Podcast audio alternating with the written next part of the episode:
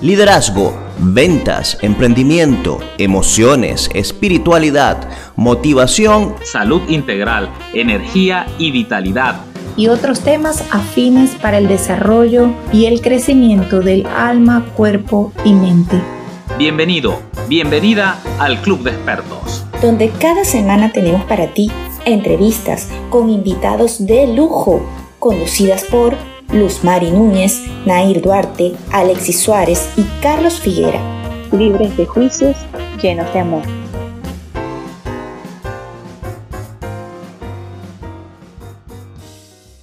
Buenísimas noches, sean todos bienvenidos a este fantástico espacio del invitado experto de la semana. Estoy súper feliz, estoy súper emocionada, con mucho cariño saludo a nuestros Patreon y a quienes nos acompañan a través de nuestra transmisión en vivo por YouTube. Hoy estoy con la motivación a millón, estoy en una actitud cero excusas, porque hoy me acompaña un invitado súper especial, una persona a la que admiro, respeto y le tengo un profundo cariño. Hoy me acompaña Stefan Kaiser. Esta Kaiser es experto en oratoria, pero no cualquier oratoria. Oratoria inspiradora de alto impacto. Estefan dio su primera conferencia cuando tenía 16 años de edad. Además de eso, es graduado en Administración de Empresas en las universidades de Alemania y España. Al día de hoy ha entrenado a más de 100.000 personas en más de 15 países. Imagínense ustedes. Y está hoy con nosotros, así que yo estoy que me desborda la emoción. Aparte, Estefan es facilitador certificado en metodologías Serious Play, Lego, Open Cars. Ha sido incluso profesor en universidades en Venezuela. Algunos de sus clientes, Nestlé, Pfizer, McDonald's, Starbucks, y la lista sigue. Creo que ya me está dando sí. Sí, Estefan se ha destacado por ser un experto en romper paradigmas él, sus aportes tanto en el área empresarial como en el área de transformación personal vienen dejando huellas, dejando huellas bonitas en las organizaciones y en las personas. Estefan es coach certificado por la International Coaching Community.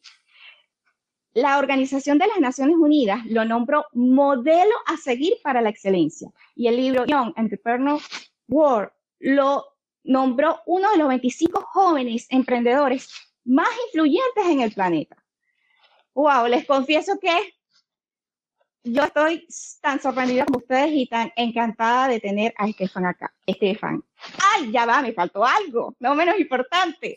Estefan también es escritor, ha escrito varios libros, de hecho muchos de ellos están disponibles en su página de manera gratuita, lo cual es un éxito porque nada tiene desperdicio. Y escribió junto a Carlos Fernández el libro La gravedad no tiene la culpa, que ya yo lo tengo y lo estoy leyendo, así que desde ya se los recomiendo. Estefan, buenísimas noches, bienvenidos y gracias, gracias, gracias por estar con nosotros hoy. Gracias a ti, Luz Mari, por la invitación y por esa introducción. No puedo creer que te memorizaste todo eso, ni yo me sé todo eso de memoria, así que te voy a contratar para que hagas todas, todas mis, mis presentaciones a partir de ahora. Y creo gracias que me faltó. por, y creo por que hacer todo ese esfuerzo. gracias, gracias, gracias. Gracias a ti, Estefan. De verdad que súper, súper complacida y como te decía al inicio, eh, prepararme para esta, para esta entrevista, para tenerte acá y dar el primer paso, primero de, de hacerte la petición.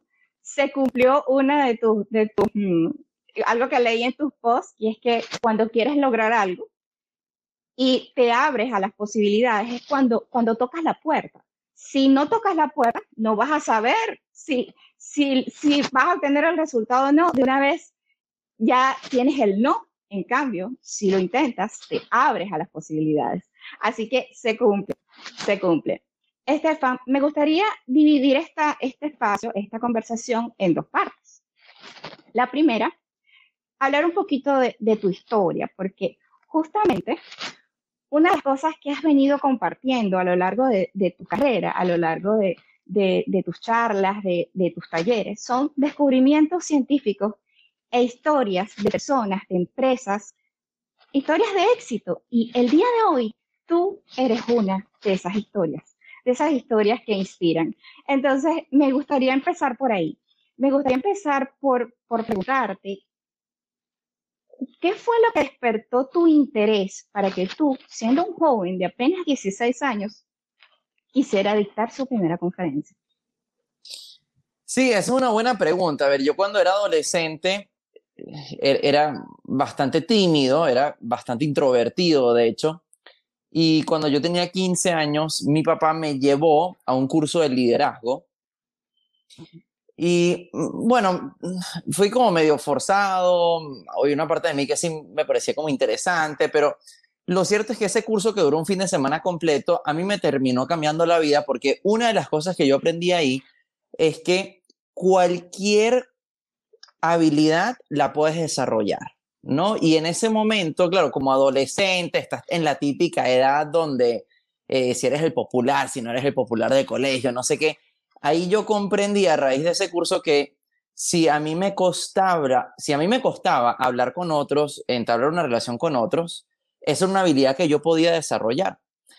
Y por ello, no solamente me empecé a soltar más con la gente en el colegio, crear más amistades, ser más proactivo en mis relaciones sociales, sino que eso fue un aprendizaje tan significativo para mí que yo quería compartírselo a otros. Y por eso un año más tarde, a los 16 años, yo dicto mi primera, mi primera conferencia de liderazgo. ¿no? De hecho, se lo di a gente mucho mayor que yo. Y las personas, no sé si fue porque me tenían compasión o porque no querían destruir los sueños de un niño iluso, adolescente, eh, como que me dieron muy, muy buena retroalimentación, me dijeron que, que el curso les pareció súper interesante, etcétera. Y eso a mí me motivó a querer seguir desarrollando esa habilidad de compartir mi mensaje, ¿no? De, de sencillamente querer aportar a otros. De hecho, eh, esas primeras conferencias que yo di, nada tenían que ver con cómo lo monetizo, cómo genero ingresos. Sencillamente empezó como un pasatiempo, como una, como, como una pasión de querer aportar a otros. Así arranqué con eh, la primera charla a los 16 años. Wow. Por tu propia, por tu propia, por, por esa situación de que eras, eras tímido. Entonces, de ser tímido a ser hoy un conferencista de, de alto impacto y reconocido internacionalmente. Wow. Estefan, y de, todas mm, las, situaciones, tú sabes que a mí me encanta una metáfora que, que tú plasmaste en el libro, en el libro Motivación a Millón, que es sobre el caballo que se queda en el pozo. Ajá, sí. Ajá. Entonces, fíjate que nosotros, mm, bueno, estos meses que hemos venido trabajando y leyendo libros y hemos coincidido en que gran parte de los autores o de las personas que han sembrado huellas o que han dejado o que, les, han tenido epifanías y, han dejado legados son personas que, han pasado por situaciones complejas. Okay. Entonces yo, yo quería preguntarte, ¿cuáles han sido esos, esos obstáculos o cuál ha sido esa tierrita que ha caído en tu pozo que tú te has sacudido y más bien te ha impulsado? Sí, bueno, definitivamente y atándolo con, la, con tu primera pregunta, el tema de empezar como conferencista a una edad tan joven definitivamente representó un gran desafío, porque además yo como buen adolescente soñador, yo no es que quería solamente darle charla a jóvenes, yo quería capacitar a juntas directivas, o sea, a los 17 años de edad, ¿se me explico? Y de empresas internacionales. Entonces, claro, uno de los primeros grandes golpes que me di fue cuando a muchas personas, no a todos, pero a muchas personas adultas les generaba como choque este tema de yo tengo tal vez como adulto, ¿no? Adultos que tenían 16 años de experiencia laboral y después viene un niño de 16 años de vida y te quiere enseñar algo a ti. Y de hecho recuerdo que en uno de mis primeros eventos, antes de empezar el taller, se acerca una señora que me dice, ah, no, pero si tú eres el conferencista de ti no puedo aprender nada, ¿no? Como que tú no tienes experiencia de vida. Y yo lo único que le dije a, la, a, la, a esta señora fue que podía quedarse hasta el primer coffee break, hasta el primer receso, porque igual ya estaba ahí, igual ya había hecho la inversión de tiempo en acercarse hasta el lugar, y si a la hora del primer receso no le parecía relevante, no le parecía que le había aportado valor, que se podía ir y que le reembolsaba el dinero, ¿no? Y ella, dicho y hecho, ella se quedó hasta el receso, le encantó y luego se quedó todo el taller y luego regresó a muchos talleres más.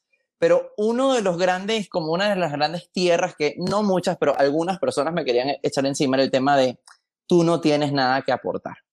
Y yo por alguna razón, no sé si era autoestima sana que me imprimieron mis, mis padres o lo que fuera, yo siempre he visto la edad sencillamente como un número, nada más. O sea, para mí la edad es un número. Creo que a veces asumimos que la experiencia y la madurez viene con la edad. Pero yo conozco mucha gente que solamente avanza en edad, pero no avanza en experiencia y no avanza en madurez.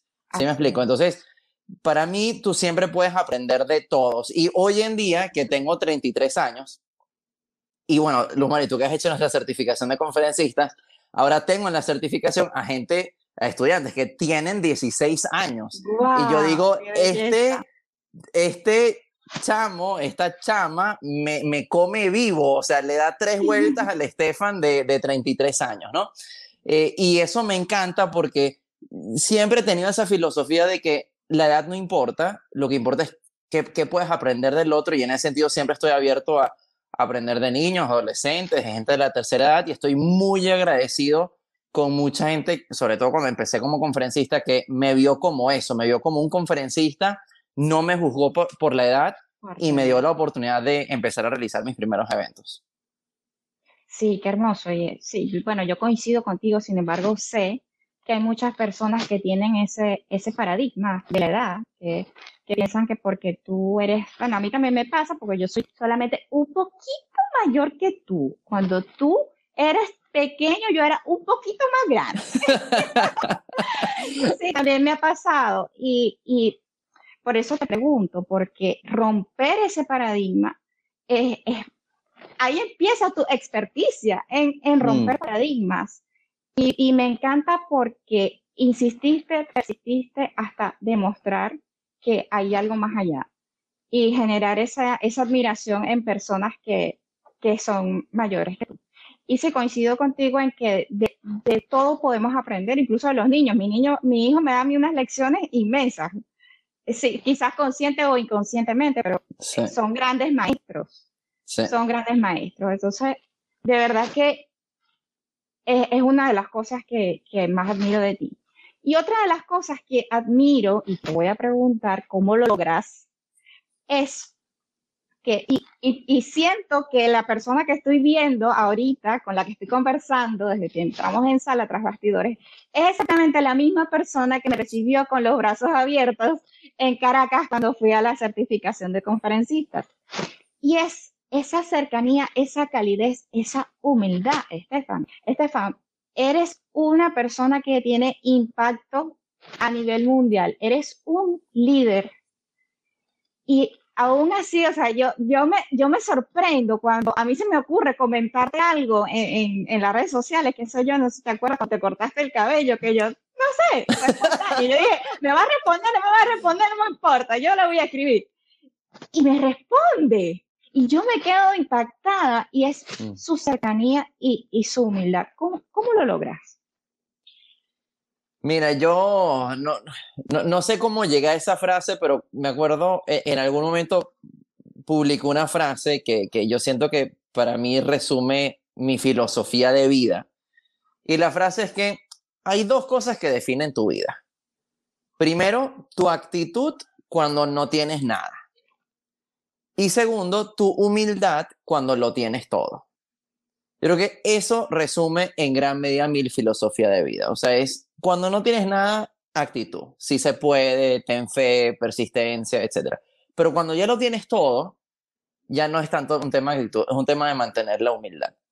Y eso lo he mantenido siempre también porque yo antes de, de, vivir ahora, digamos, muchas metas que tenía cuando empecé con toda esta carrera, a mí claramente me costó mucho trabajo y yo por eso cada persona que me sigue o cada persona que asiste a un curso o cada persona que compra un libro lo que sea, lo agradezco muchísimo porque para mí nada es un por supuesto, ¿no? O sea, yo no es que heredé una empresa de capacitación.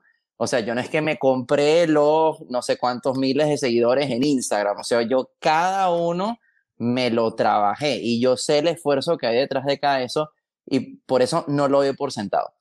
Y creo que también con base a, los valores familiares de mis padres, de, de mis abuelos, etcétera, el tema de la humildad siempre ha estado presente, ¿no? Es como ese, voy a tratar igual a la persona independientemente de quién sea, independientemente si, si es el presidente de una empresa o alguien que eh, no tiene trabajo, ¿no? O alguien que está en situación de calle. Eso a mí siempre me... siempre lo he tenido como filosofía y yo siempre pienso en que cada persona para mí es un VIP. No sé por qué, pero para mí cada persona es VIP y a mí eso me ha dado grandes frutos, o sea, desde amistades, relaciones cercanas, gente que años después me vuelve a contactar como tú, etcétera. Pero también una de las grandes experiencias fue cuando yo uno de, mi, di uno de mis primeros eventos, eh, yo di mi primer evento, creo que asistieron, fue un evento, asistieron muy pocas personas, Luz Mari, yo estaba a punto de cancelarlo por la poca cantidad de asistentes, asistentes que tenía, pero al final dije, bueno, ya, ya estas personas compraron la entrada, ya igual había programado esto para este día, ¿qué más voy a hacer? Sí, al final como que lo hice, no tanto por la parte económica, sino porque, bueno, estas personas ya habían comprado una entrada y creo que fue un evento de 15 personas y los traté como si hubieran mil personas ahí. Eh, o sea, los, los traté así como con el mayor entusiasmo, etcétera. Y yo no sabía que en esas 15 personas estaba el presidente de Colgate, Venezuela, en ese momento. Y esa fue la primera persona que a mí me llevó a una empresa internacional a capacitar a toda la compañía, ¿no?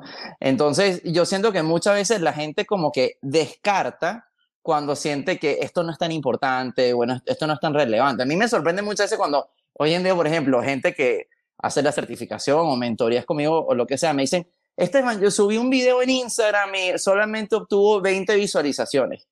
Oye, el primer evento que yo hice fueron cinco personas, o sea que 20 personas lo hayan visto, es mucho más que los cinco con los que yo empecé. Sí me explico, pero yo siento que en una época de tanto Instagram, de tantas redes sociales, de tanto YouTube, de tanto lo que sea, muchas veces nos perdemos como en estas cifras macro y nos olvidamos de que detrás de cada like, detrás de cada visualización, hay una persona humana con la cual puedes conectar, ¿no? Entonces, si tú publicas un video y tiene 20 visualizaciones, yo a mí siempre me gusta imaginarme eso como si fuera una situación presencial, o sea, con 20 visualizaciones en Instagram tú dices, ah, pero si te imaginas que ese video lo están viendo 20 personas en una sala, tú dices, oye, esto es una audiencia buena, es una audiencia, oye, hay 20 personas ahí viendo la cosa, ¿no? Entonces, para mí, eh, siempre se ha tratado de, de, de no obsesionarme con el macro, sino obsesionarme con lo micro. O sea, la relación con cada persona es lo que a mí me da mucha satisfacción, es lo que me da mucha felicidad, pero es lo que también al final del día, a la hora de levantar un negocio, es lo que también te va a garantizar el éxito. Hacemos una pequeña pausa en la conversación para invitarte a visitar www.soyexperto.club. Allí puedes enterarte de todo lo que tenemos para ti cada mes y formar parte de nuestra maravillosa comunidad.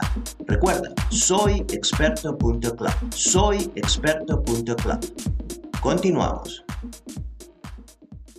Estefan, surfear olas surfear la vida. Cuéntanos de, esa metáfora antes de entrar en, las claves.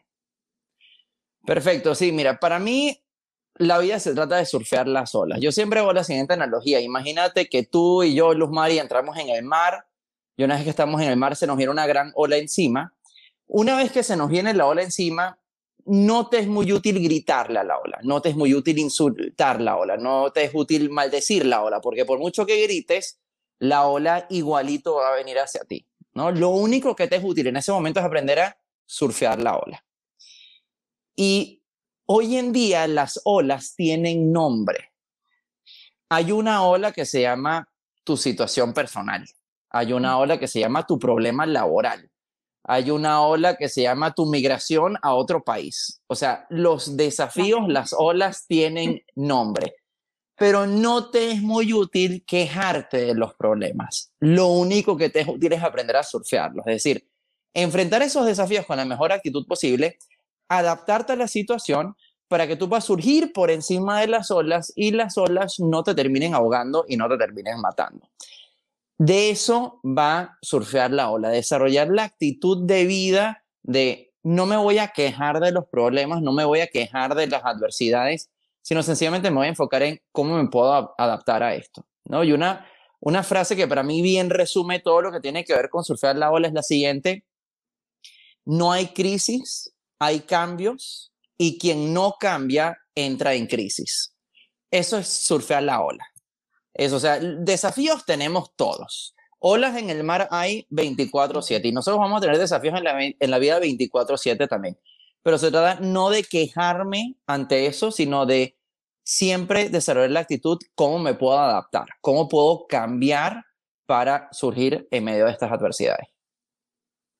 Sí, porque otra de las cosas que me encanta de tu estilo es que tú eres un motivador, como yo diría, objetivo, porque no eres del tipo que te va a decir que la vida es bella, la vida es maravillosa y todo va a salir bien y no habrá obstáculos, tú confía. No, no, este te dice que si vas a la selva va a haber culebras. Lo que tienes es que aprender a lidiar con eso. y, es así, es así. Situaciones complicadas, complejas, no, nos vamos a encontrar eh, en, en el país que estés, eh, van a haber siempre situaciones que, que afrontar. Y otra frase tuya, que no, creo que no me la sé bien, que dice que cualquier situación puede ser perfecta si la enfrentas con la actitud Correcta. Correcta. No puedo creer que te aprendas esas frases, Los Mari. Vale, a partir de ahora, presentadora oficial de Stefan Kaiser. Ok, muy bien. Fantástico. sí, sí. Es que además, además, tienes, eh, y, lo he observado, esas creaciones tuyas, esas, producciones, generan esas, esas frases que además riman. Entonces, ¿cómo olvidarlo? Bueno, a mí eso me olvida. Ya, tú te posicionas en mi mente y, y no se me olvida porque tiene tanta, lo que tiene de sencillo, lo tiene de cierto y de práctico. Y, mm. y, de verdad que te felicito, me encanta. Bueno, Stefan, entonces ya sabemos lo que es la metáfora de surfear las olas. 2020 versus 2021. ¿Cómo mm. surfeamos el 2021? ¿Cuáles son esas claves? Mira, yo creo que hay diferentes elementos a tener en cuenta. Un elemento fundamental que yo le digo siempre a las personas que tengan en cuenta es, dale oxígeno a tus sueños. ¿Ok? Dale oxígeno a tus sueños. En este mundo donde muchas veces la gente tiene poca paciencia, quiere como el éxito de la noche a la mañana. Es muy importante darle oxígeno a tus sueños. Mis papás me enseñaron, ellos han vivido en diferentes países por diferentes situaciones. E, ellos me enseñaron que cada vez que ellos llegan a un nuevo país, ellos se dan a sí mismos un plazo de dos años para evaluar si el tema funciona o no en el país, ¿no? Si les va bien, si se sienten bien, etc. Todavía me queda un año. Correcto, es correcto, es correcto. Pero lo, interesante de la filosofía de ellos es que el plazo son dos años, no antes. O sea, uno no hace el corte, uno no evalúa a los tres meses, a los seis meses, al año, sino a los dos años. Por alguna razón ellos han definido ese plazo de dos años. Y yo eso mismo lo llevo a cualquier proyecto personal que yo emprendo. O sea, yo emprendo cualquier nueva iniciativa, cualquier nueva empresa o lo que sea, y yo me doy a mí mismo siempre un plazo de dos años porque eso le da oxígeno a que esa iniciativa, que ese nuevo proyecto tenga el chance no solamente de nacer, sino también de crecer. ¿Ok? Es como, por ejemplo, cuando, bueno, a raíz de la certificación de conferencistas, tengo muchos estudiantes que me dicen, ok, voy a, quiero ahorita convertirme en conferencista y dedicarme a esto tiempo completo. Y entonces organizo en su primer evento, solamente asisten siete personas y tiran la toalla. Y es como, o sea, a mi primer evento asistieron cinco personas, pero si tú te dieras a ti mismo la, el paso de dos años, ¿qué importa si al primer evento asistieron cinco personas, siete personas? ¿Sí me explico? Tú tienes dos años más para hacer que el tema funcione. Si tú vas a empezar con un canal YouTube y el primer video nada más lo viste tú y tu mamá, o sea, ¿qué importa si el primer video nada más lo vieron dos personas? Tú te estás dando a ti mismo un plazo de dos años adicionales para que el canal despegue. Entonces, el plazo de los dos años es fantástico y es un plazo, digamos, genérico que yo personalmente me tomo, pero claro, el plazo puede ser diferente. El plazo que tú te puedes tomar puede ser de un año, de tres años, el que tú quieras, pero lo importante es darte el tiempo suficiente para que esa idea, ese proyecto no solamente nazca, sino que también crezca. Hay una frase de Warren Buffett que es billonario, ¿no? Y Warren Buffett dice, nueve mamás no pueden hacer a un bebé en un mes. O sea, por mucho que te esfuerces, un bebé necesita de los nueve meses para nacer. Y eso es una filosofía que yo siempre mantengo y que yo siempre recomiendo. O sea, por muy inteligente que seas, por mucho que te esfuerces, por mucha proactividad, por mucho sueño que sacrifiques para dedicarla a tu empresa, hay cosas que sencillamente requieren de tiempo para que realmente agarren vuelo. Así que esa es una clave importante, darle oxígeno a tus sueños, darte un plazo realista para que tus cosas no solamente nazcan, sino que también crezcan. Excelente, Estefan. Bueno, me queda un año. Sí, sí, bueno, pero como lo dices, es algo que, que tú puedes flexibilizar de acuerdo a, tus criterios, pues es un plazo prudente.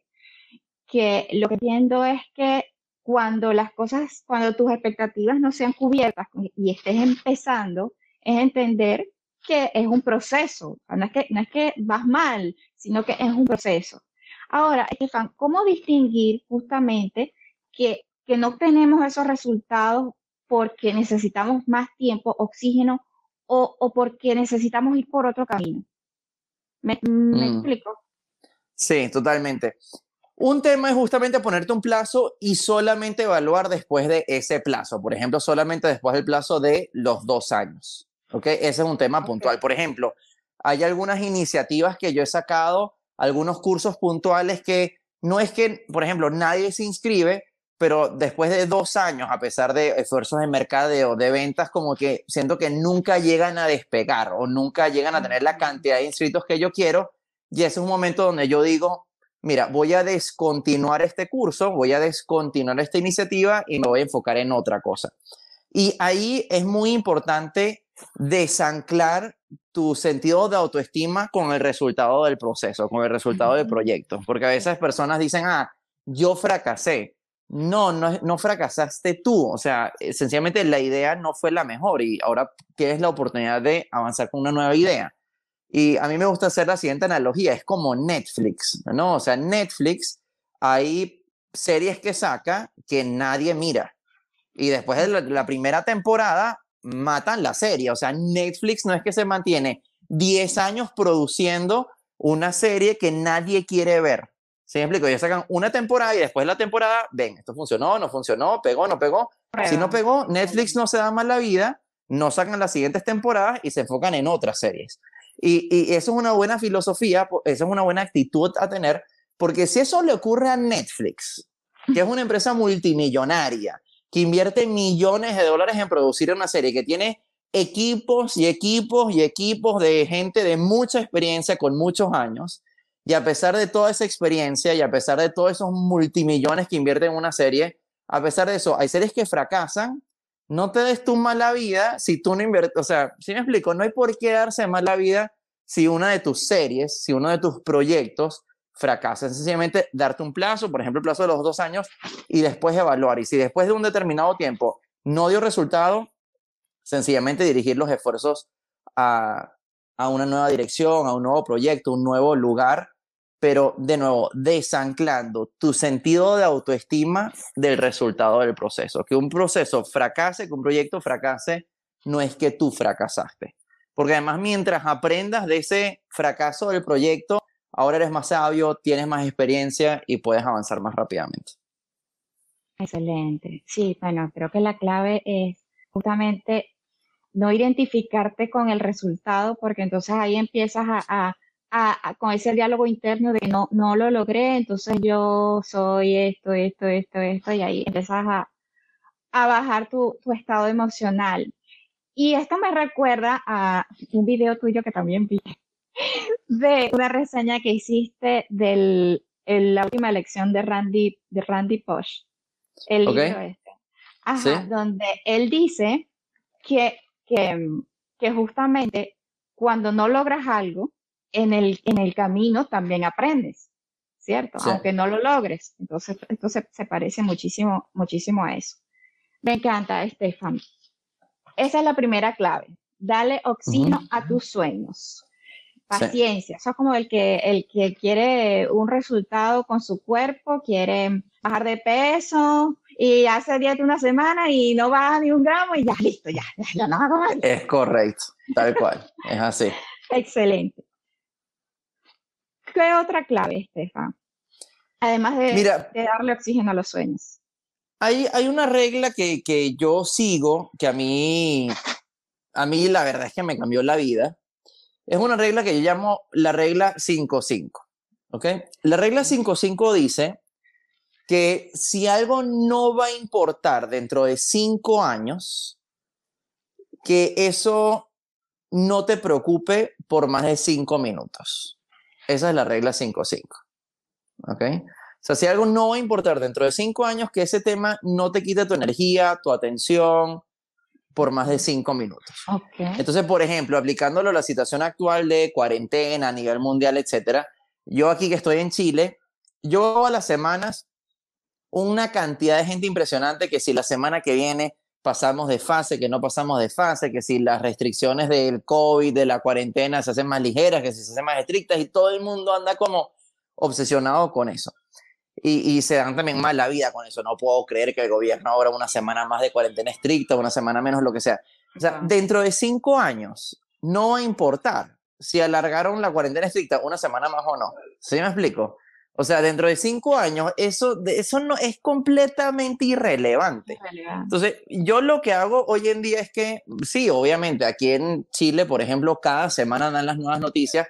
Yo sencillamente al final de la semana me meto, veo qué es lo nuevo que publicó el gobierno, ya, semana que viene está lo tal, y se acabó. Pero es algo que ahora me consume un minuto y no días y días de estrés o de preocupación, ¿no? Y eso aplica- energía ahí enganchada, dejar tu energía ahí desperdiciada. Totalmente. Entonces, eso, eso aplica para todo. O sea, eso aplica para absolutamente todo en la vida. Yo me acuerdo, bueno, esto fue corte COVID, esto fue corte cuarentena. Yo antes sí tenía cabello, eh, pero bueno, como, como aquí hubo cuarentena estricta, no sé qué, barberías cerradas, no sé cuánto, yo un día agarré y dije, mira, necesito, ya el cabello estaba demasiado largo y dije, bueno, me lo voy a raspar, en fin. Entonces, yo también al principio dije, no me encanta, o sea, como que estaba un poco incómodo con la decisión que había tomado, pero al final es lo mismo, es, o sea, el corte de cabello que tenga hoy no va a importar dentro de cinco años. ¿Sí me explico? O sea, eso es algo completamente irrelevante dentro de cinco años. Entonces, esa, esa regla de lo que no importa dentro de cinco años, no permitir que me preocupe o que me ocupe por más de cinco minutos, siempre me ayuda a mantener las cosas en perspectiva de qué es lo verdaderamente importante en la vida y qué no. Porque siento que sobre todo en épocas de altas olas, de alta marea, de alta turbulencia, de muchas adversidades, mucha incertidumbre, la gente tiende a obsesionarse con cosas que no son importantes. Porque bueno, estamos estresados, estamos angustiados, tenemos incertidumbre, entonces somos más propensos a que se nos vayan los días en pequeños detalles, ¿no? Entonces, regla 5.5 a mí siempre me ayuda a centrarme en qué es importante no solamente ahora, sino en la vida en general, para que las cosas que no a importar dentro de cinco años, dejarlas pasar, no prestarle atención y realmente enfocarme en lo relevante. Excelente, ya saben. 5-5, dejar de, de perder energía en, en engancharnos con cosas que dentro de cinco años ya no van a ser relevantes. Además, ya este es un experto en cortarse el cabello durante la cuarentena. Aparte de todo, su currículum. Más o menos. Ahí vamos, ahí vamos, ahí vamos. Bueno, ¿cómo es que tú dices? Ya, ya, me acuerdo, me acuerdo.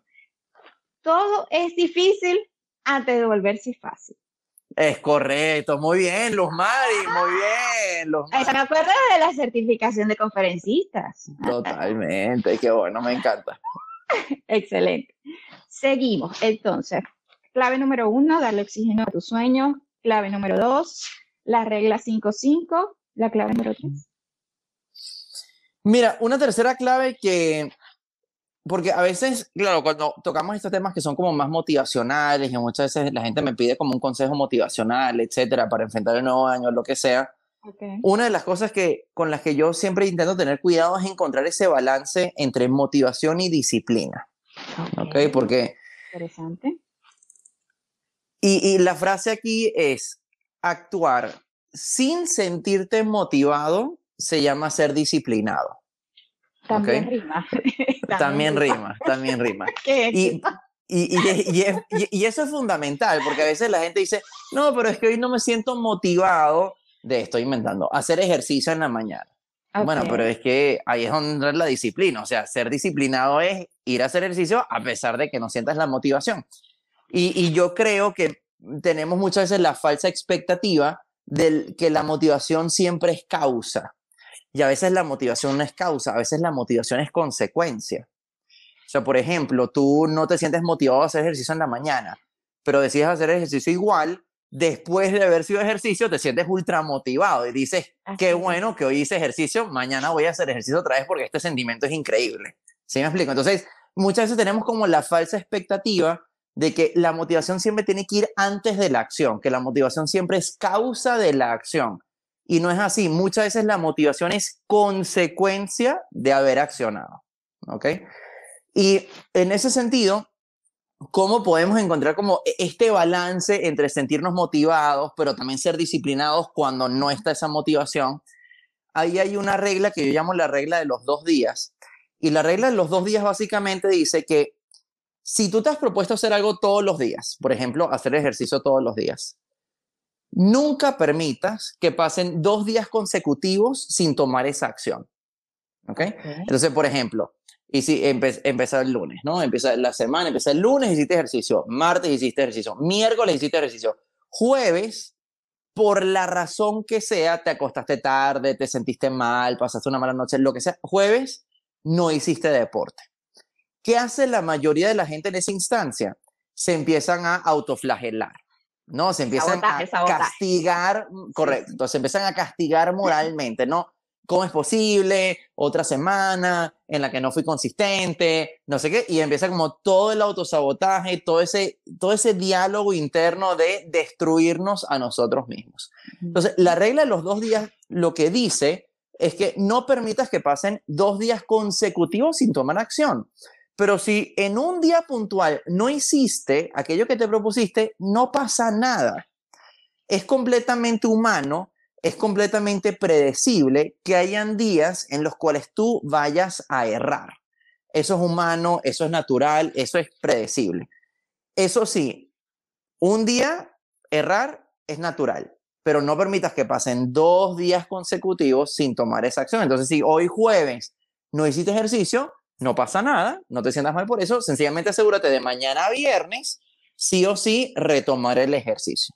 Porque lo que ocurre cuando ya empiezas a tener dos o más días consecutivos sin tomar acción es que eso se convierte en un nuevo hábito. Entonces ahora se convierte en el nuevo hábito de no hacer ejercicio.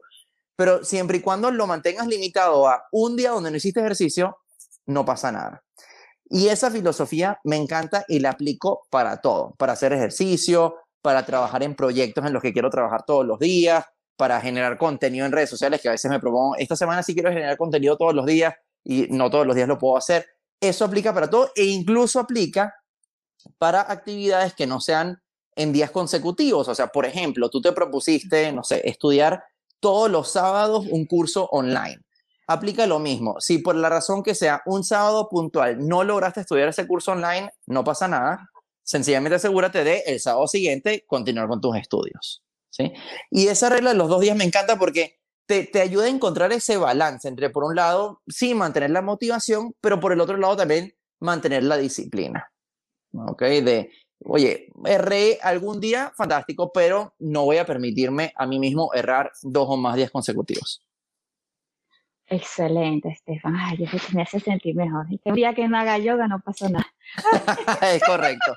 No pasa nada. Sí, sí, sí. Y es, darnos el permiso de, bueno, de descansar si es necesario. Porque, bueno, la, disciplina requiere fuerza de voluntad y la fuerza de voluntad en algún momento se, se fatiga y a veces eh, por alguna u otra situación no, no podemos cumplir con, con eso, eso hemos- nos hemos propuesto de manera consecutiva. Me encanta, me encanta.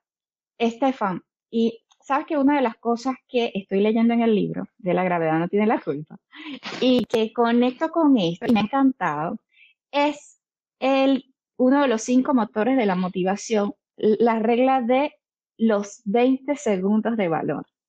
Ajá. Cuéntame, ¿cómo conecto esto con, con esa disciplina? Mira, los 20 segundos de valor, te, te- te voy a decir de dónde la sacamos, Carlos Ajá. Fernández, mi coautor y yo, porque no, no puedo tomar el crédito por eso, ¿ok?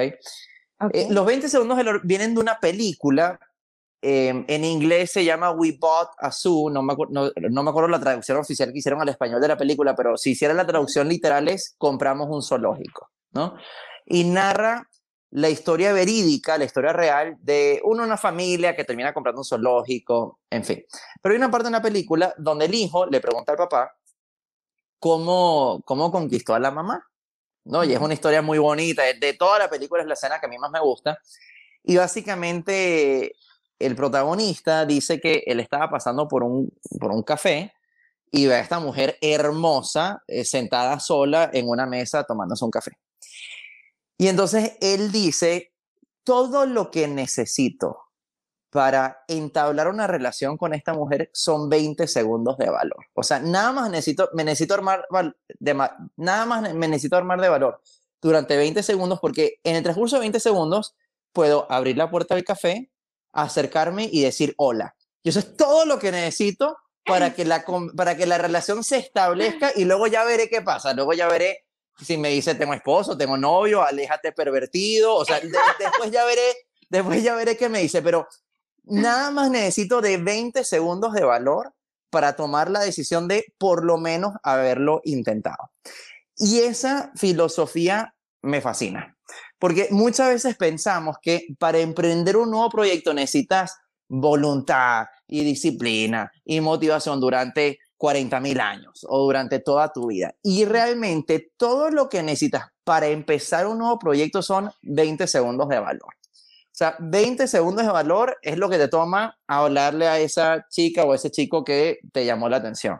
20 segundos de valor es todo lo que necesitas para agarrar tu celular, empezar a grabar un video. Y luego ya estás grabando el video y ya lo publicarás en redes sociales. Pero 20 segundos de valor es todo lo que necesitas para agarrar el celular y darle play y empezar a grabar el video para tus redes sociales. 20 segundos de valor es todo lo que necesitas para meterte en Instagram y asegurar la cuenta con el nombre de tu futuro emprendimiento. O sea, no necesitamos de años de valor, de años de valentía. Las cosas que cambian nuestra vida normalmente son decisiones que solamente requieren de 20 segundos de valor. O sea, pedirle a alguien matrimonio son 20 segundos de valor. ¿Se me explico? Eh, decirle a esa persona que sí son 20 segundos de valor, eh, etcétera. O sea, esa filosofía me encanta porque no, nos ayuda a, a desmitificar el hecho de que necesitamos valor durante toda la vida, esta fuerza de voluntad increíble que te dura años. No, lo que necesitas son 20 segundos de valor para que tu vida adquiera una dirección completamente diferente. 20 segundos de valor fue lo que yo necesité para escribir. Por ejemplo, Y gracias a esos ejemplo. 20 segundos estamos aquí conversando y compartiendo con todas las personas que nos escuchan y que nos van a escuchar en diferido. Estefan, cuéntame, ya llevamos tres. Oxígeno en los sueños. ¿Cuál era la otra? Ah, la regla 5-5. La regla de los dos días. La regla de los dos días, Que yo la conecté con los 20 segundos de valor. Correcto. Cuéntame, ¿qué, qué otra, otra clave nos das para agarrar estas horas por la punta? Perfecto. Mira, yo siento que una de las cosas que a mí más me ha ayudado, sobre todo el año 2020, ahora también do- año 2021, es un tema de hacer un detox digital. ¿Ok? Hacer un detox digital.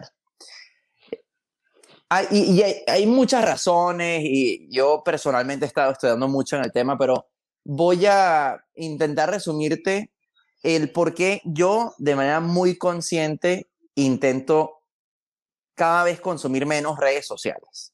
¿ok? Entonces, uno de, los, uno de los grandes temas de las redes sociales es lo que se llama comparación vertical, que es primera vez que ocurre en la historia de la humanidad, una comparación vertical. Pre-redes sociales, porque uh, la gente en las redes sociales dice, bueno, tú te sientes mal porque te comparas con otros, ok, pero siempre nos hemos comparado con otros, o sea, incluso cuando no existían redes sociales y estabas en tu urbanización, tú te comparabas tu carro con el carro del vecino y tú decías, el vecino tiene un carro mejor que el mío, ¿sí me explico? O sea, el tema de compararnos socialmente siempre ha ocurrido, pero lo que ocurría previo a las redes sociales es que ocurría, sucedía la comparación eh, horizontal. O sea, claro, por definición, tú vives en una zona con personas que tienen un, un, estrato socioeconómico similar, mandan a sus hijos a un colegio similar, tienen un auto similar, una casa similar, o sea, la comparación era más o menos con gente que está en el mismo estatus y entonces eso no necesariamente llevaba a sentirnos tan mal con nuestra propia situación.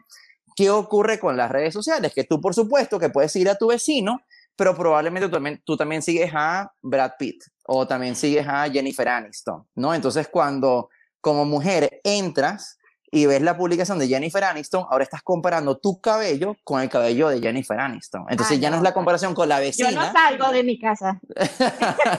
Entonces, claro, y eso es lo que ocurre a mucha gente. Ya, ya me estoy comparando con el vecino que también salió despeinado a, a, llevar a su hijo al colegio, por decirte algo, sino me estoy comparando con alguien y no me doy cuenta que detrás de esa foto hay Photoshop, hay expertos, hay horas de preparación, esto es una persona que se dedica al modelaje, en fin. ¿Ok? Entonces, eso es lo que se llama comparación vertical. Y eso es lo que muchas veces lleva es a que las personas se empiezan a sentir mal, porque nos empezamos a comparar, a veces ni siquiera conscientemente, sino inconscientemente. Y eso nos ocurre absolutamente todos. Eso nos ocurre absolutamente todos. Tú puedes haber tenido un mes donde hiciste 10 mil dólares en un mes y entras y va a aparecer alguien que hizo un millón de dólares ese mes, porque los hay, porque hay gente que hace un millón de dólares en un mes y vas a decir, o sea, mi logro es nada. ¿Sí me explico? Entonces, por esas y otras razones, yo recomiendo bajar un poco el consumo de las redes sociales e intentar limitarlo. Una de las decisiones, por ejemplo, que yo, y esto lo puedes hacer en la, eh, digamos, con la intensidad que tú prefieras, pero yo, por ejemplo, los domingos cero redes sociales. O sea, no entro. De hecho, los domingos cero pantallas. Yo intento muchas veces el domingo ni siquiera ver pantallas, ¿ok? Sino solamente leer libros o salir a pasear o escuchar música o lo que sea. Pero también durante, durante la semana, también cada vez menos redes sociales. Y a veces entonces la gente me pregunta, bueno, Estefan, pero si necesito de las redes sociales para construir mi negocio, ¿cómo hago? Porque yo le debo gran parte de mi marca personal, gran parte de mis ingresos, gran parte de un montón de cosas en mi vida, se lo debo, por ejemplo, a Instagram, que es mi red social más fuerte. Entonces, ahí me gusta utilizar la metáfora del chef, ¿no? Si tú eres dueño de un restaurante, o si tú, Luz María, eres dueña de un restaurante, y tú eres la chef, tú como chef no estás con los comensales Tú estás en la cocina cocinando. ¿Ok? Vas a estar ahí cocinando todo el día. Probablemente en algún momento muy puntual de tu jornada laboral, tú vayas a salir de tu cocina para saludar a los comensales y ver qué les pareció la comida, cómo se les atendió, les agradeces por estar en el restaurante, pero luego inmediatamente te vayas a meter a tu cocina a seguir cocinando, porque esa es la labor de un chef. Y esa es una muy buena estrategia para redes sociales. Tú eres el chef de las redes sociales. Para generar contenido para redes sociales no necesitas estar conectado en redes sociales. De hecho, si tú entras en redes sociales con la excusa de encontrar ideas, normalmente lo que termina ocurriendo es que termina siendo una copia de otro. ¿No? Como que, ah, el otro hizo esto, ah, voy a hacer una publicación similar, pero entonces no te estás dando la libertad a ti de explorar tu autenticidad, de explorar tu propia creatividad, de generar algo completamente creativo. ¿Ok? Entonces, para generar contenido en redes sociales, no necesitas estar online. De hecho, mi recomendación es que proactivamente busques estar offline. Excelente. Las mejores iniciativas de redes sociales a nivel de generación de ingresos que yo realicé el año pasado fueron todas iniciativas que generé durante semanas, durante en toda la semana, no consumir redes sociales. porque no me estaba comparando con otros, no me estaba atando a qué tipo de contenido publican otros, sino solamente estaba apostando a lo que mi intuición me decía y a lo que yo consideraba que realmente le podía agregar valor a las personas. Entonces, de nuevo, puedes tener un momento en el día, 20 minutos al día, 30 minutos al día, donde tú como chef sales de tu cocina y te metes con los comensales, ¿no? Te metes en tus redes sociales, respondes los comentarios, respondes mensaje directo y luego te vuelves a meter en tu cocina a seguir cocinando tu contenido por las redes. Pero eso es un gran, hay muchos más beneficios de, de hacer detox digital y de nuevo, cada uno lo puede hacer en su propia medida. Pero algunos de los beneficios principales es, ya no te comparas, ni consciente ni inconscientemente, le apuestas a tu creatividad, le, apuestas a tu autenticidad y vas a encontrar tiempo donde tú no pensabas que tenías tiempo. A mí me encantan estos nuevos, bueno, yo ahorita tengo iPhone, no sé si los Android también, pero los iPhone ahora traen integrado el tema de que te analizan eh, cuánto tiempo estás invirtiendo en cada aplicación. Y a veces la gente me dice, no, no, yo paso cinco minutos al día en Instagram. Entonces le digo, mándame una captura de pantalla de tu celular, porque te aseguro que no son cinco minutos al día, son media hora al día, una hora al día, dos horas al día. Y no olvidemos, y para la gente que no lo ha visto, se lo recomiendo, que vea en Netflix el documental eh, El dilema de las redes sociales, porque habla de todo esto y más en mucha mayor profundidad, pero no olvidemos que las redes sociales están diseñadas para que sean eh, adictivas. O sea, el trabajo de las redes sociales es que tú estés tiempo ahí. Y si yo le doy la libertad a las redes sociales de que hagan con mi atención lo que quieran, voy a pasar días completos ahí porque están muy bien diseñadas para eso, para mostrarme lo que a mí me gusta, mostrarme cuentas que yo ya sigo que son similares, o sea, están diseñadas para eso. Así que Detox Digital te va a permitir sentirte con mayor autoestima, sentirte más confiado, darle rienda suelta a tu creatividad, a tu autenticidad y encontrar tiempo donde antes decías, es que no tengo tiempo. Okay. Excelente, Bueno, yo, yo en estos días lo empecé a hacer, pero porque se me dañó el teléfono. Ah, bueno, fantástico. Entonces, sin embargo, eh, me, me di cuenta que, que, que, sí, a veces se te va demasiado tiempo porque es que como que una cosa te lleva a la otra y cuando vienes a ver, wow, se te va un, un tiempo valioso que puedes invertir en, en, otra cosa, que sí te genere un contenido de valor, que sí te sea una influencia positiva en tu vida. Entonces, me encanta. Ya saben, detox digital. Estefan, bueno, ya se nos está acabando el tiempo, lástima por ahora. La gravedad no tiene la culpa. Hablando de no tengo tiempo, excusas, mientras menos excusas tienes, más éxito obtienes. Lo saqué del libro La gravedad tiene la culpa. sí. Totalmente. Y, y me encanta que lo traes como acotación porque, bueno, la gravedad no tiene la culpa y, voy a explicar brevemente para los que no tengan el libro, voy a explicar por qué el título, porque además el título es como un poco largo. Pero básicamente la idea es si yo, por ejemplo, tengo, no sé, aquí un lápiz, un bolígrafo en la mano, ¿no? Y dejo caer el lápiz, y yo le pregunto a la gente, ¿por qué cayó el lápiz? Las personas normalmente me van a dar dos respuestas. Respuesta número uno, el lápiz cayó por la gravedad. Respuesta número dos, el lápiz cayó porque yo lo solté. Entonces, la pregunta es, bueno, ¿cuál de esas dos explicaciones es más cierta? Y la explicación más acertada es que el lápiz cae porque yo lo solté. Mientras yo no suelte el lápiz, el lápiz nunca va a caer. Y además tengamos presente que la gravedad está activa, la gravedad está presente antes de que yo suelte el lápiz y antes de que el lápiz caiga. O sea, el verdadero factor de diferenciador de por qué esto empieza a caer es porque yo lo suelto, no por la gravedad. Y esa es una muy buena filosofía de vida también, porque cuando algo a alguien se le cae, cuando alguien no cumple una fecha límite, no hace lo que dijo que iba a hacer, cuando alguien no cumple lo que se propuso, normalmente la gente busca culpar a la gravedad. ¿no? La gente busca culpar a, es que la situación actual, es que la pandemia, es que mi jefe, es que mi compañero, es que mi no sé qué. Cuando realmente las cosas caen porque tú las sueltas. Entonces, eso es la filosofía y como tú bien dijiste, es una filosofía de tener cero excusas. ¿Ok?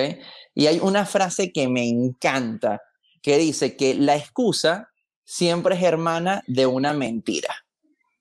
Y esa frase me encanta. La excusa siempre es hermana de una mentira. O sea, cuando la gente te dice, no, es que mi excusa es que eh, salí tarde del trabajo, salí tarde de, la casa y por eso llegué tarde a la reunión, eso es mentira. O sea, la realidad es que tú debiste haber salido antes. ¿Sí me explico? Entonces, tengamos la filosofía de, oye, si yo estoy, si yo soy 100% responsable de mi vida, buscar tomar todas las acciones posibles para lograr mis metas, lograr mis objetivos, porque eso te ayuda a eliminar excusas, poner la responsabilidad en ti y que la probabilidad de que alcances esas metas sea mucho más alta. Excelente, Estefan. Y eso aplica no solamente a metas, eso aplica también a, a, tus relaciones personales, a tus relaciones con los demás, a tus relaciones con tu pareja, a tus relaciones con tu jefe, hacernos cargo. Pregunta bueno, Estefan. ¿Cuál fue tu mayor aprendizaje de 2020? Excelente. Mm. El mayor aprendizaje para mí en el 2020 fue no apegarme al resultado, sino apegarme al proceso. Y, voy, a explicar a, qué me refiero. Aquí en Chile, en el mes de marzo, cuando empezó el mes de marzo, yo tenía mi agenda full de eventos presenciales. O sea, iba a ser un mes bárbaro a nivel de la cantidad de capacitaciones que iba a dar, talleres presenciales para, nuestras, para nuestros clientes corporativos. O sea, ya la rentabilidad dije, no, este mes de marzo va a ser increíble. En fin, y llegó COVID, ¿no? Y eso se, se cayó todo de la noche a la mañana. Y yo pre-COVID sí había hecho cursos online, pero la verdad es que el 80% de mi negocio era lo presencial. Entonces, ¿a qué me refiero con apegarme al proceso en lugar de apegarme al resultado?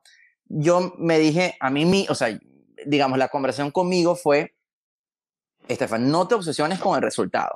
O sea, si ahora marzo, abril, los números de rentabilidad son menos a los que tú te esperabas, a los que estás acostumbrado, no te apegues a eso. Apégate al proceso que tienes que vivir ahora. Apégate a terminemos de entender bien en profundidad temas de cursos virtuales, plataformas, cómo se mercadea esto, cómo se vende esto, cómo adaptamos todo lo que hemos venido haciendo, etc. Y eso a mí, por un lado, me quitó la ansiedad, me quitó el estrés, me quitó la frustración, me ayudó a enfocarme en el día a día y me hizo disfrutar mucho el proceso porque más que un tema de, ah, me tengo que reinventar, fue como que qué bonito tener la oportunidad de volver a empezar, ¿no? De, de, empezar con e, este nuevo mundo que es 100% virtual. Y lo increíble de eso fue que apegándome al proceso en lugar del resultado, no solamente la pasé mucho mejor, sino que tuve un año increíble. O sea, a nivel de rentabilidad, de cantidad de eventos, de lo que fuera, tuvimos un evento. Yo, yo tuve, gracias a Dios, un año muy, muy bueno. De verdad, no me puedo quejar en lo absoluto. Y eso ahora lo estoy buscando aplicar para todo, ¿no? El tema de ejercicio, o sea, más que apegarme al resultado de me quiero ver así o quiero ganar peso, quiero perder peso, me apego al proceso. ¿Cuál es el proceso que tengo que hacer? Todos los días de ejercicio, me voy a disfrutar la hora en el gimnasio, la hora de ejercicio. Entonces creo que eso es una muy buena, una muy buena filosofía de vida, apegarte al proceso más que al resultado. Excelente, me acordé de otra cosa. Me acordé de otra cosa. Eso de apegarte al proceso y no engancharte en el resultado tiene que ver con algo que tú nombraste, no sé si aún lo llamas así, capaz que ya le pusiste otro nombre, a, aquellos que sufren de mañanitis, que se quedan esperando que algo suceda para sentirse plenos. Y es que, y lo, veníamos, lo, lo hemos venido discutiendo nosotros acá en el Club de Expertos, que excelente tener metas, tener propuestas, tener proyectos. Sin embargo, que, que eso no te aleje precisamente de disfrutar el proceso y de vivir el presente. ¿Cómo, cómo, cómo tú lo logras? Totalmente. Hay, mira, hay, hay una, un tema eh, psicológico bien explorado en el mundo de la psicología que es como esta mentira de él. Voy a ser feliz cuando. ¿No? Voy a ser feliz cuando esto ocurra, ¿no? Voy a ser feliz cuando me compre el nuevo iPhone, voy a ser feliz cuando me compre el nuevo auto, voy a ser feliz cuando me mude de país. Y eso es una mentira porque para cuando eso ocurra, eh, la emoción de eso pasa rápidamente y luego eso se convierte como en tu nuevo estándar, ¿no? Eso se convierte en tu nuevo estándar y entonces ahora quieres aspirar a algo nuevo. Entonces, eh, voy a ser feliz cuando tenga el nuevo iPhone, por ponerte un ejemplo. Entonces te compras el nuevo iPhone, ajá, y ahora quieres los nuevos audífonos. ¿Sí me explico? Porque eso es lo que ahora sigue. Ahora quieres el, el reloj, ahora quieres el nuevo computador. Entonces, la, el, el tema de e, esto aplicado a lo que tú mencionas es, enamórate de no, del proceso, porque el proceso es mucho más satisfactorio que el resultado. O sea, por ejemplo, yo cuando empecé como conferencista a los 16 años, yo siempre me visualizaba dando charlas a miles de personas. Y llegó el día donde, estando en Venezuela, a mí me invitan al Fórum de Valencia, que es un estadio de básquet, y estaba repleto, habían 6.000 personas ahí, y yo di esa conferencia a un público de 6.000 personas. Eso para mí fue la consecución de una gran meta. Pero yo me disfruté mucho más el proceso de haber llegado hasta ahí que el evento como tal. ¿Sí me explico? O sea, el proceso de no desesperar, de perseverar, de todas las personas que dudaban de mí, eh, demostrarles que sí les podía agregar valor. Eh, el proceso de en quién me convertí para que me invitaran a una edad tan joven a hablarle a 6.000 personas, ese proceso fue mucho más satisfactorio que el evento como tal. ¿Sí? Porque la satisfacción siempre va a venir no de lo que hago externamente o de lo que compro externamente, sino la satisfacción siempre va a venir de en quién me convertí yo. Entonces, siempre pongan el foco en eso, siempre pongan, pongan el foco en cómo me enamoro del proceso, no del resultado. Y de hecho, estos días, escuchando uno de mis mentores, el tipo es multimillonario, ¿no? Y él siempre tenía eh, la idea de cuando él fuera millonario comprarse un Lamborghini.